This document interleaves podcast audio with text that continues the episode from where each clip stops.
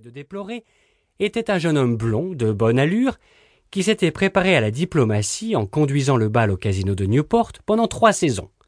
Et même à Londres, il passait pour être un danseur hors pair. Ses seules faiblesses étaient les gardénias et la noblesse. À part cela, il était parfaitement sensé.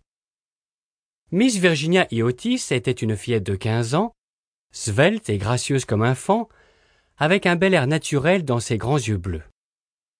C'était une cavalière émérite, et sur son poney, elle avait une fois battu à la course le vieux Lord Bilton, en faisant deux fois le tour du parc pour gagner d'une longueur et demie d'avance, juste devant la statue d'Achille. Cette victoire avait provoqué un enthousiasme délirant chez le jeune duc de Cheshire, qui lui proposa séance tenante de l'épouser, ce qui obligea ses tuteurs à l'expédier le soir même à Eton, en larmes. Après Virginia, il y avait les jumeaux, connus sous le nom d'étoiles et bandes, bannières qu'ils ne cessaient d'arborer. C'étaient des enfants charmants et, avec le digne ministre, les seuls vrais républicains de la famille. Comme Canterville Chase était à sept milles d'Ascot, la gare la plus proche, Mr. Otis avait télégraphié qu'on vint les prendre en voiture, et la famille se mit en route avec gaieté. C'était une délicieuse journée de juillet. L'air était tout embaumé de la senteur des pins. De temps à autre, on entendait un pigeon roucoulant de sa plus douce voix, ou bien on distinguait dans l'épaisseur de la fougère le plastron d'or bruni de quelques faisans. De petits écureuils les épiaient du haut des hêtres, et sur leur passage des lapins redressant leur queue blanche détalaient à travers les fourrés et par-dessus les tertres mousseux. Néanmoins, dès qu'ils entrèrent dans l'allée de Canterville Chase, le ciel se couvrit brusquement de nuages. Un silence étonnant sembla gagner toute l'atmosphère. Un grand vol de corneilles passa sans bruit au-dessus de leur tête, et avant d'arriver à la maison, quelques grosses gouttes de pluie étaient tombées. Sur les marches se tenait pour les recevoir une vieille femme convenablement vêtue d'une robe de soie noire, d'un bonnet et d'un tablier blanc.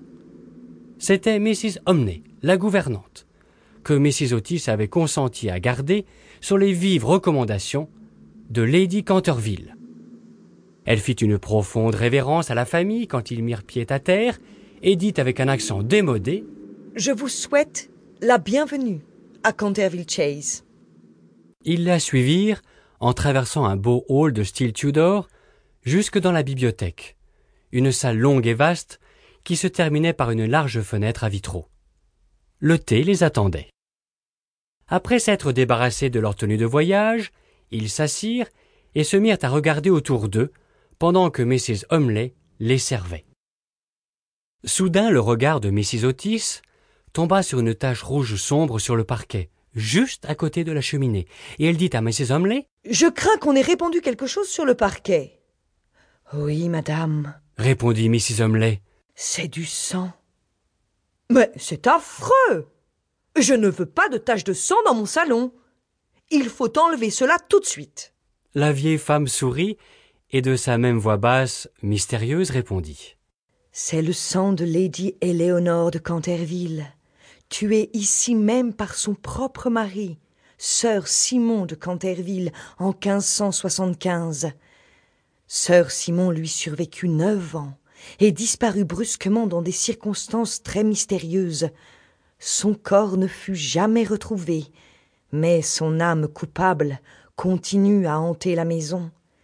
La tache de sang a fait l'admiration des touristes et des visiteurs et il est impossible de l'enlever. Mais c'est absurde s'écria Washington Otis. J'ai ici du produit détachant Pinkerton, le champion des détachants, qui la fera disparaître en un clin d'œil. Et avant que la gouvernante, horrifiée, eût pu faire un geste, il s'était agenouillé et frottait vivement le parquet avec un petit bâton d'une substance qui ressemblait à du cirage. En un clin d'œil, la tache avait disparu sans laisser de traces. Je savais bien que le Pinkerton en viendrait à bout, s'écriait-il d'un ton triomphant, sous les regards admiratifs de sa famille. À peine avait-il prononcé ces mots qu'un éclair effroyable illumina la pièce sombre,